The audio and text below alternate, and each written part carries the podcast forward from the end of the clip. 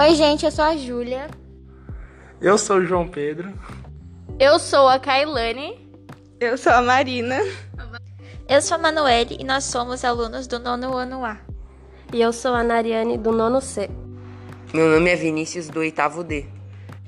Estudamos na escola MF Antônio de Freitas Avelar e viemos compartilhar com você nosso projeto para a Flick 2021, com a lenda de Saci Pererê de Valcir Carrasco. Sim, é o Saci, faz tempo que você não ouve falar dele, né? Vamos relembrar?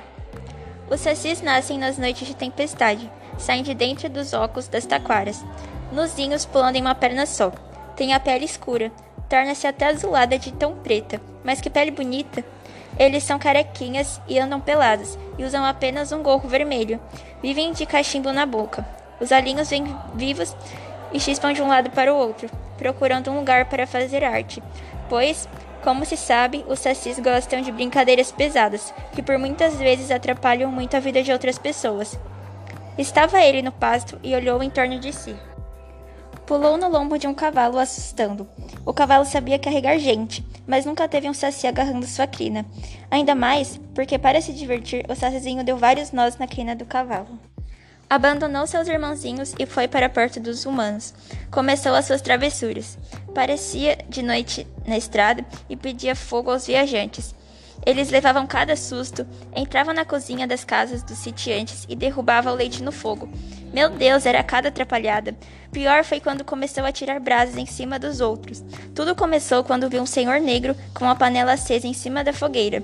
Não resistiu, pegou as suas brasas, pois os sacis conseguem pegá-los sem se queimar, e jogou no pobre senhor. Este pulava e pulava. O sacizinho malvado ria. Havia um rapaz que tomava conta de um pequeno engenho de açúcar. Dormia junto à sacaria. De tanto açúcar, até o ar cheirava doce.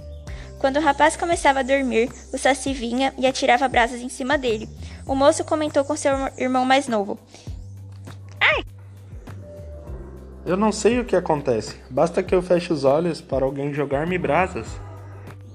Você vê alguma coisa? Só um redemoinho formado pelo vento. Quem é que foge em redemoinho? Saci, só pode ser o Saci.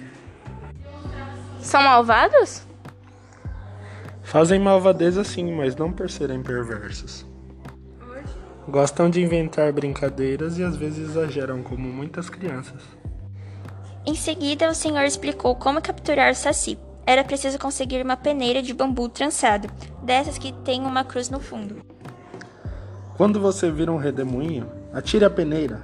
Vai prender o saci, que não poderá sair por causa da cruz. Nesse instante, tome a carapuça dele. Segundo o senhor, o Saci faria de tudo para ter a carapuça de volta. À noite, o menino esperou o irmão adormecer e ficou de tocaia. Dali a pouco, ouviu a mãozinha do Saci atirando as brasas. Em seguida, viu o redemoinho, então jogou a peneira. Ai, devolve minha carapuça! Só se você prometer nunca mais atirar brasas na cabeça do meu irmão, nem coalhar o leite de casa, e quero um cavalo, mas não pode ser roubado. O difícil vai ser achar um cavalo sem dono. Eita, tarefa difícil. Chegou a um sítio. O dono estava arrancando os cabelos. Minhas galinhas botam muitos ovos. Os pintinhos nascem. Quando acho que vão crescer para se tornar frangos, desaparecem de repente. Já passei a noite de tocaia no galinheiro. Não entra e não sai ninguém. Se eu descobrir quem está sumido com os pintinhos, você me dá um cavalo? O homem concordou, sem acreditar que aquele menininho fosse capaz de descobrir o que acontecia. Mesmo porque, sem carapuça, o Saci parecia um garoto igual aos outros, embora tivesse uma perna. À noite, no escuro, o Saci ficou escondido em frente à porta do galinheiro. Não apareceu coisa alguma, nem ouviu barulho algum. De manhã, mais pintinhos haviam desaparecido. Ah, não pode ser! Quem está me enganando?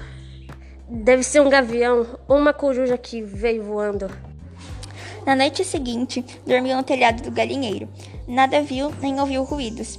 No dia seguinte, o número de pintinhos sumidos era ainda maior. Dessa vez, o Saci gritou de raiva. Resolveu dormir no poleiro, junto com as galinhas. Não foi nada fácil, porque teve de ficar equilibrado em um pé só. Lá pelas tantas, viu uma sombra vindo do chão. Era uma jiboia, que entrava por um buraco. A jiboia, muito gulosa, nhaque, nhaque, comeu vários pintinhos. Agora você me paga! Sai de cima de mim! Só se você deixar o galinheiro em paz. Tem uma cachoeira ali adiante, vamos cair! O Saci nem abriu a boca para responder, manteve o corpo bem esticado.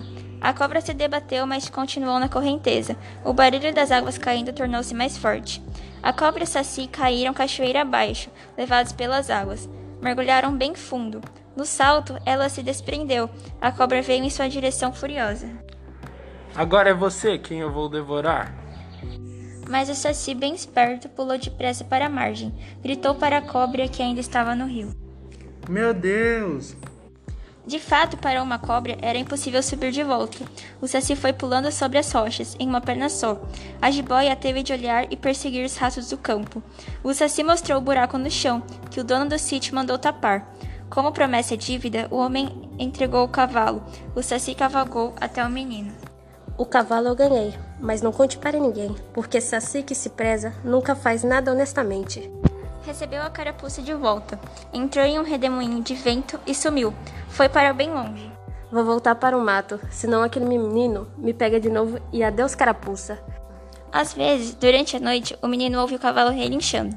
De manhã, vê a marca de suas patas e de sua corrida pelos campos e descobre alguns nós nas crinas.